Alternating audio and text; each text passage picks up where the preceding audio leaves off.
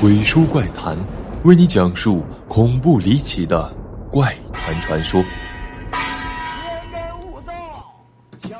本节目由喜马拉雅 FM 独家播出。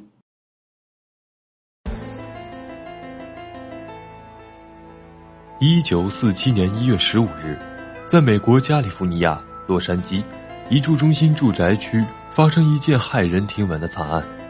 上午十点左右。一名家庭主妇带着女儿去鞋匠那里取送修的鞋子。当他们路过一片茂盛的草地时候，博辛格看到草地里似乎躺放着一具残破的人体石膏模型。而当他走近之后，才发现这根本不是什么石膏模型，而是一具被肢解、全身赤裸的女性尸体。尸体被弃置在诺顿街区草地，全身赤裸，尸体自肚脐处被拦腰斩成两段。两段尸体被对正摆放着，胸部被严重破坏，嘴角被割开，伤口一直到耳根，呈现一种诡异的笑容。根据尸体上的露水判断，弃尸时间可能为凌晨两点左右。尸体被清洗干净，且现场并无血迹，所以弃尸地点并非案发现场。因为现场太过残忍可怕，他用双手挡住了孩子的眼睛，并迅速报警。就这样。美国二战后最著名的悬案——黑色大丽花惨案，就此拉开了帷幕。死者伊丽莎白·安肖特是一名十八线的演员，由于喜欢黑色，被称为“黑色大丽花”，案件也被称为“黑色大丽花惨案”。被害人伊丽莎白·安肖特，昵称贝蒂，生于一九二四年，在肖特夫妇的五个女儿中排行老三。他的父亲在他很小的时候借伪装自杀离家出走。多年后打电话给其母亲复合，被拒绝。一九四零年，贝蒂被送到迈阿密，在辍学后去酒店开始做服务生。当年十六岁的贝蒂长相甜美，效仿当时的偶像影星迪安娜，以一身黑色的着装来示人。少女时期的贝蒂有两个理想：第一，嫁给一个军人，最好是空军；第二，成为一名演员。后来。他开始频繁出现在军营和海军基地附近。一九四五年，贝蒂与一名叫马特·戈登的飞行员确立了恋爱关系。戈登不久后被派驻海外，因飞机坠毁死亡。贝蒂生前小心维护的一段恋情就此结束。贝蒂少女时期嫁给空军的理想破灭了。在她被杀害后，贝蒂寄存于长途汽车总站的个人物品中，仍留有记录戈登死亡的报刊文章。这是后话。少女时期的第二梦想，演员又不断激励着她。白天游荡在好莱坞街头巷尾，期盼着遇见伯乐，识得千里马，从此走上人生巅峰。可中国有句古话：“千里马常有，而伯乐不常有。”孤芳自赏并不能换来真金白银，维持生活成为摆在贝蒂面前的另一个难题。贝蒂堕落了，他开始用身体作为筹码。对他身体着迷的男人不在少数，这可以维持他的生计。一九四七年一月，贝蒂生前写的最后一封信寄给了一名男性朋友，说他到芝加哥要做一名模特了。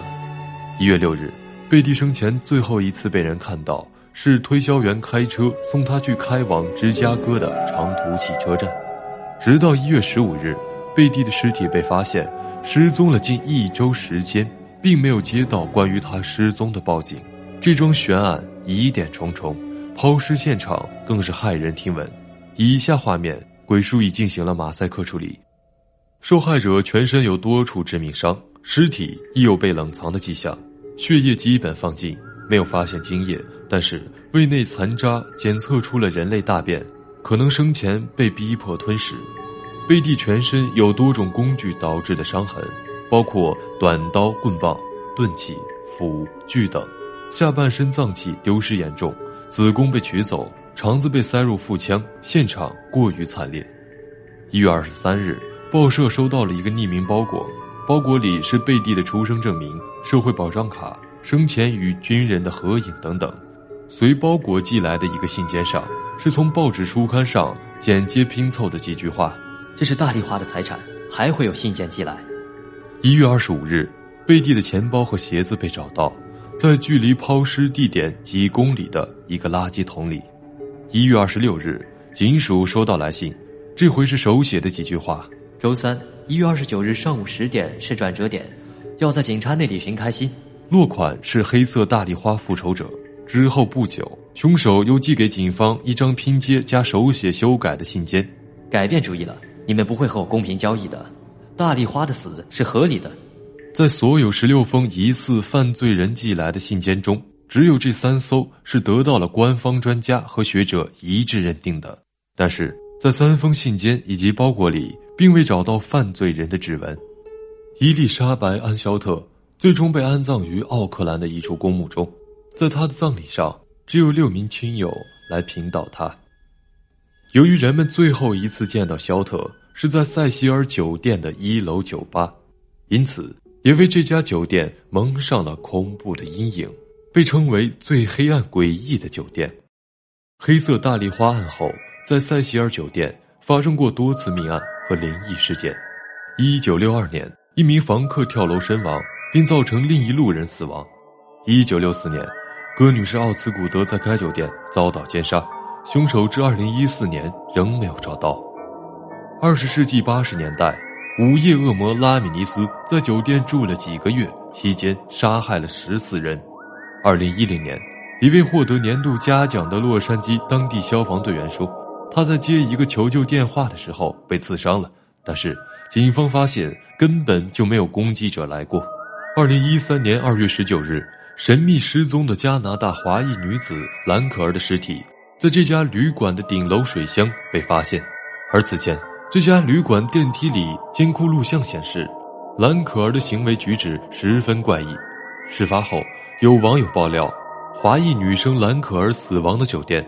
正是未侦破的碎尸惨案“黑色大丽花”发生的地方。二零一三年，洛杉矶退休警探、现年七十一岁的斯蒂夫，在其最新出版的《黑色大丽花：复仇者二》一书中透露，在整理父亲的家庭相册时，偶然发现了两张贝蒂的照片。他怀疑去世多年的父亲——外科医生乔治，正是当年杀害黑色大丽花的凶手。书中描述。乔治虽然曾一度被列为嫌疑犯，但由于他和警察部门的某些人合伙从事非法的堕胎生意，因此得到了特别保护。警方对他的调查也就不了了之了。塞西尔酒店频发怪事，兰可儿事件的真相究竟如何？黑色大丽花惨案和这些发生在塞西尔酒店的恐怖事件有关联吗？电影《黑色大丽花》。就是根据此真实事件改编的电影，影片中给出了一个答案，但真相依然扑朔迷离。天道好轮回，苍天饶过谁？人们都希望看到正义的到来，可迟来的正义，多少人被活活耗死？对此，你又是怎么看的呢？欢迎评论区留言，谈谈你的看法。好了，这就是我要为你讲述的故事。欢迎订阅《鬼书怪谈》，也可关注我的微博或者微信公众号“鬼书怪谈”。晚安。